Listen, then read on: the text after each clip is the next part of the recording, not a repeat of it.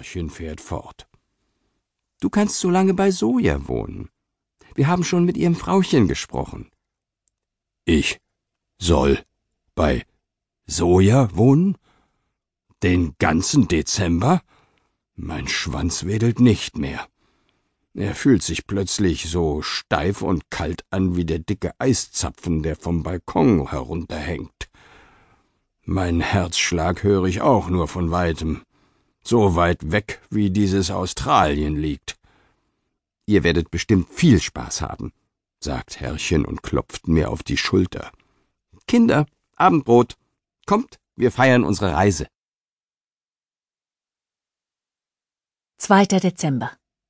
Es klingelt an der Wohnungstür. Mein Herz schlägt schneller. Bruno ist da. Mein Frauchen öffnet die Tür. Davor stehen Brunos Herrchen, Tommy und Tina. Bruno, Bruno ist abgehauen, sagt das Herrchen atemlos. Er ist einfach weggelaufen, als ich ihn aus dem Auto holen wollte. Das gibt's doch gar nicht. Na, kommt erst mal rein, sagt mein Frauchen. Wollt ihr einen Kakao? fragt sie die Zwillinge. Die beiden nicken. Ich komm gleich wieder, hole nur schnell meine Frau und das Baby, sagt Brunos Herrchen und läuft die Treppe hinab. Ich bin enttäuscht. Was hat Bruno denn bloß? Hat er etwa keine Lust, bei mir zu wohnen? Verstehe ich gar nicht. Ich habe mich so darauf gefreut, ihm mein neues Katzenlaufband zu zeigen. Wo er wohl ist? Als die ganze Familie gemeinsam zur Tür reinkommt, nutze ich den Moment und schlüpfe in den Hausflur. Lautlos schleiche ich die Stufen hinab, damit Bruno mich nicht hört. Die Tür zum Keller ist leicht geöffnet. Bruno? Bruno! rufe ich erst leise, dann lauter ins Dunkle. Keine Antwort. Ich schaue im Garten nach. So ein riesiger Hund löst sich doch nicht einfach in Luft auf. Hey, raus aus meinem Wagen! höre ich einen Menschen auf der Straße schimpfen. Ich laufe zum Gartenzaun, der an dem Bürgersteig grenzt. Bruno springt aus dem fremden Auto. Hat er etwa versucht zu fliehen? Bruno, rufe ich. Bruno, hier bin ich. Komm, ich zeige dir ein Loch im Zaun. Bruno tut so, als sieht er mich nicht. Na komm, jetzt hab dich nicht so. Ich glaube, im Kühlschrank liegt eine Wurst für dich. Bruno dreht sich zu mir um. Wirklich? Er setzt sich in Bewegung und kommt auf mich zu. Ich atme auf. Es dauert eine Weile, bis wir seinen umfangreichen Körper durch das Loch im Holzzaun geschoben haben. Zwei Latten bekommen einen großen Knacks. Egal. Hauptsache Bruno ist da. Zufrieden springe ich vor ihm die Treppe nach oben. Warte auf mich, schnauft er von unten. In ein paar Tagen springst du hier rauf wie ein junger Hirsch, rufe ich lachend. Als Antwort kommt nur ein Grunzen. Laut maunzend kündige ich Frauchen vor der Tür an, dass wir da sind. 3. Dezember. Die Katze hat mich angelogen. Im Kühlschrank war gar keine Wurst.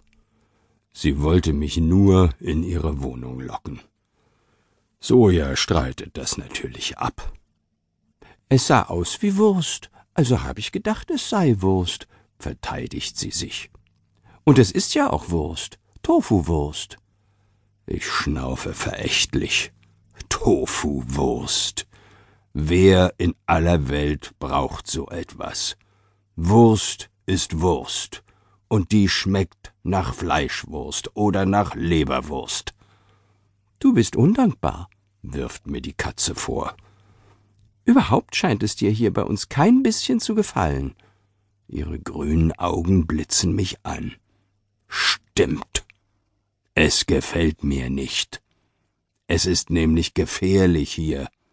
Überall brennen Kerzen, große, kleine, überall Kerzen, wohin das Auge schaut.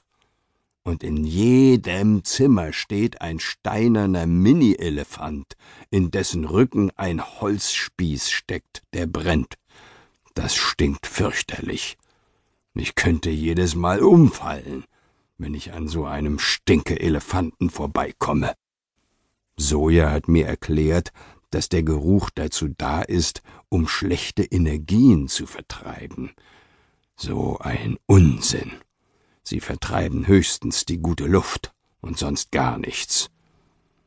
Außerdem hast du von Frauchen die größte und weichste Decke im ganzen Haus bekommen, verteidigt Soja ihr Terrain. Das stimmt. Allerdings stinkt auch die Decke nach den Elefanten, aber das sage ich jetzt besser nicht. Soja, Bruno, Zeit fürs Abendbrot, ruft Sojas Frauchen fröhlich aus der Küche. Ob es Leberwurst gibt? Bei dem Gedanken daran läuft mir das Wasser im Mund zusammen. Was dann aber in meinem Fressen abfliegt, lässt meinen Mund schlagartig wieder trocken werden wie die Wüste Gobi. Feine Gemüsebratlinge, strahlt uns das Frauchen an. Hm, die mag ich am liebsten. Soja hängt schon mit der Schnauze in ihrer Schüssel.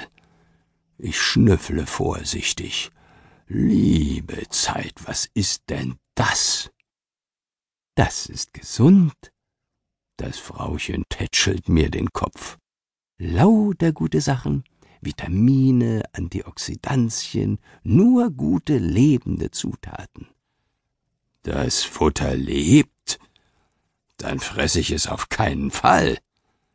Mit Entsetzen schaue ich auf das Kalenderblatt und wünsche mir sehnlichst, es wäre schon der 23. Das ist der Tag, an dem meine Familie wiederkommt. Wie soll ich die vielen Tage hier bloß überleben? Am besten ich fresse nichts. Aber das geht nicht. Dann sehe ich am Ende wie mein eigener Kauknochen aus, total vertrocknet und verschrumpelt. Na dann, Prost Mahlzeit.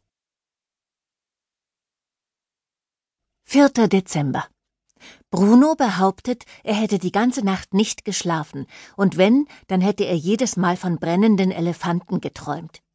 Er sieht reichlich verkatert aus, falls man das bei einem Hund sagen kann. Ich habe ihm vorgeschlagen, dass wir ein bisschen an der frischen Luft spazieren gehen.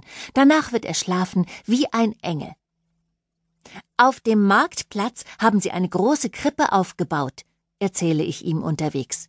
Sehr schön sieht das aus. Komm, ich zeig sie dir. Ich laufe in Richtung Stadtmitte. Doch kaum angekommen stutze ich. Wo sind denn die drei Kamele? Welche Kamele? fragt Bruno. Na, na, die von, von den heiligen drei Königen. Gestern waren sie noch da.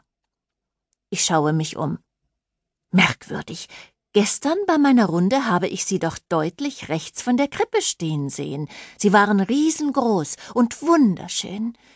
Plötzlich kommt mir ein schrecklicher Gedanke. Vielleicht sind sie gestohlen worden.